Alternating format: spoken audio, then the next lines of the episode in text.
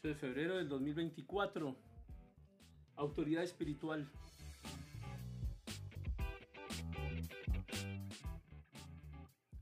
Después comenzó Noé a labrar la tierra y plantó una viña y bebió del vino y se embriagó y estaba descubierto en medio de su tienda. Y Cam, padre de Canaán, vio la desnudez de su padre y lo dijo a sus dos hermanos que estaban afuera. Entonces Sem y Jafet tomaron la ropa y andando hacia atrás, cubrieron la desnudez de su padre teniendo vueltos sus rostros. Y así no vieron la desnudez de su padre y despertó Noé de su embriaguez y supo lo que había hecho su hijo más joven. Y dijo, maldito sea Canaán, siervo de siervos, será a sus hermanos. Dijo más, bendito por Jehová mi Dios sea Sem, y sea Canaán su siervo.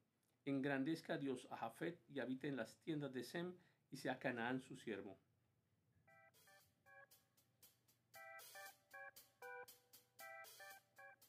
En el huerto del Edén, Adán cayó, en la viña. Noé también fue derrotado. Pero por causa de la justicia de Noé, Dios salvó a su familia en el plan de Dios. Noé era la cabeza de familia y Dios puso a toda la familia bajo autoridad de Noé. Y también puso a Noé por cabeza del mundo de aquel tiempo. Pero un día Noé se embriagó en su viña y quedó descubierto en medio de su tienda, y Cam, su hijo menor, vio la desnudez de su padre y se lo dijo a sus hermanos que estaban afuera. Y en lo que a la conducta de Noé respectaba, ciertamente él actuó mal. No debió haberse embriagado. Pero Cam no vio la dignidad de la autoridad. El padre es la autoridad instituida de Dios en el hogar. Pero la carne se deleita en ver un defecto en la autoridad con el fin de eludir toda restricción. Cuando cambió la conducta impropia de su padre, no tuvo ni el más leve sentimiento de vergüenza o de pesar, ni procuró tampoco encubrir la falta de su padre. Y eso revela que Cam tenía un espíritu rebelde. Más bien salió y habló con sus hermanos, señalándoles la fealdad de su padre y añadiendo así sobre, sobre él mismo el pecado de injuria. Notemos, sin embargo, cómo manejaron Sem y Jafet la situación. Ellos entraron en la tienda caminando para atrás, evitando así ver la desnudez de su padre, y lo cubrieron con la ropa que se habían puesto sobre sus hombros. Se ve pues que la falta de Noé fue una prueba para Sem, para Cam, para Jafet, y Canaán, el hijo de Cam. Ella reveló quién era obediente y quién rebelde. La caída de Noé reveló la rebelión de Cam. Después de que Noé despertara de su embriaguez, profetizó que los descendientes de Cam serían malditos y que vendrían a ser siervos de los siervos de sus hermanos. El primero que en la Biblia llegó a ser esclavo fue Cam. Tres veces se pronunció la sentencia de que Canaán sería esclavo.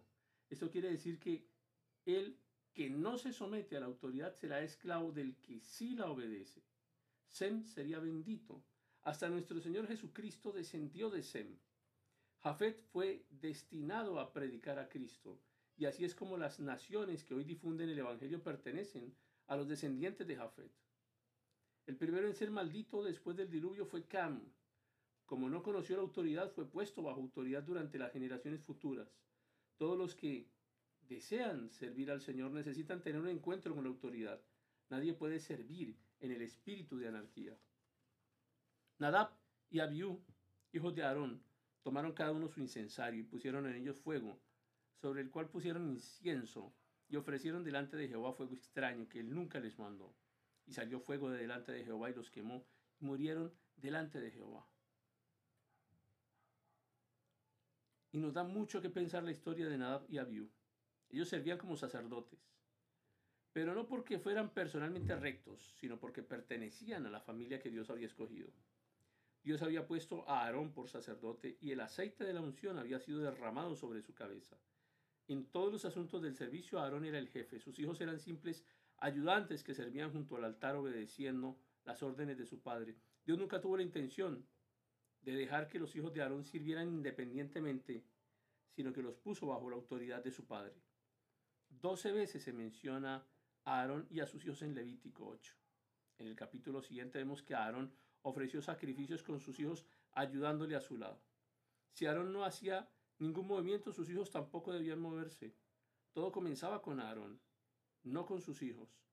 Si ellos se aventuraran a ofrecer sacrificios por sí mismos, ofrecerían fuego extraño. Fue precisamente eso.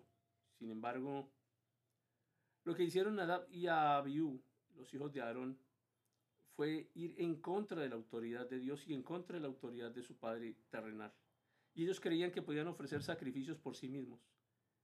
Intentaron igualarse al sacerdote, así que los ofrecieron sin que Aarón se los ordenara. Fuego extraño. Y fuego extraño significa servir sin haber recibido órdenes, servir sin obedecer a la autoridad. Nadab y Abiú habían visto en su padre ofrecer sacrificios. Y, para ellos esto era muy sencillo. Así que supusieron que podían hacer lo mismo. Y lo único que no pensaron fue que en sí eh, ellos eran capaces, estaban autorizados o no para hacer lo mismo. Y no vieron al que representaba la autoridad de Dios.